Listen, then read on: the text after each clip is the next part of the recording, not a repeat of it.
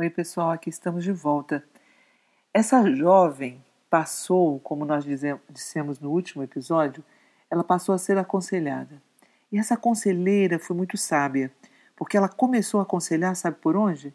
Pelo Salmo 1.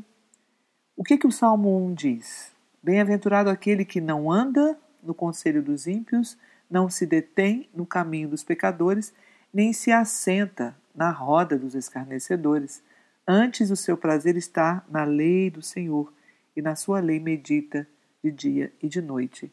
O que acontece com o jovem que perde essa perspectiva ou que desobedece esses caminhos que o Senhor prescreve aqui em Sua palavra?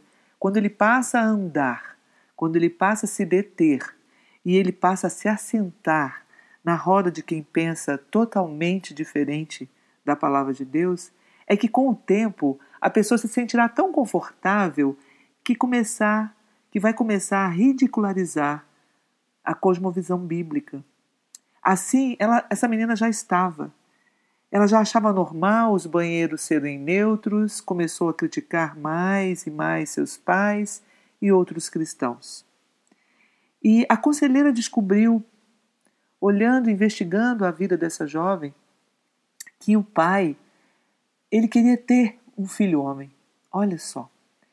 E essa jovem, quando era criança, ela começou a praticar esportes com o pai, começou a, a ser uma amiga do, desse pai, começou a querer corresponder ao desejo desse pai.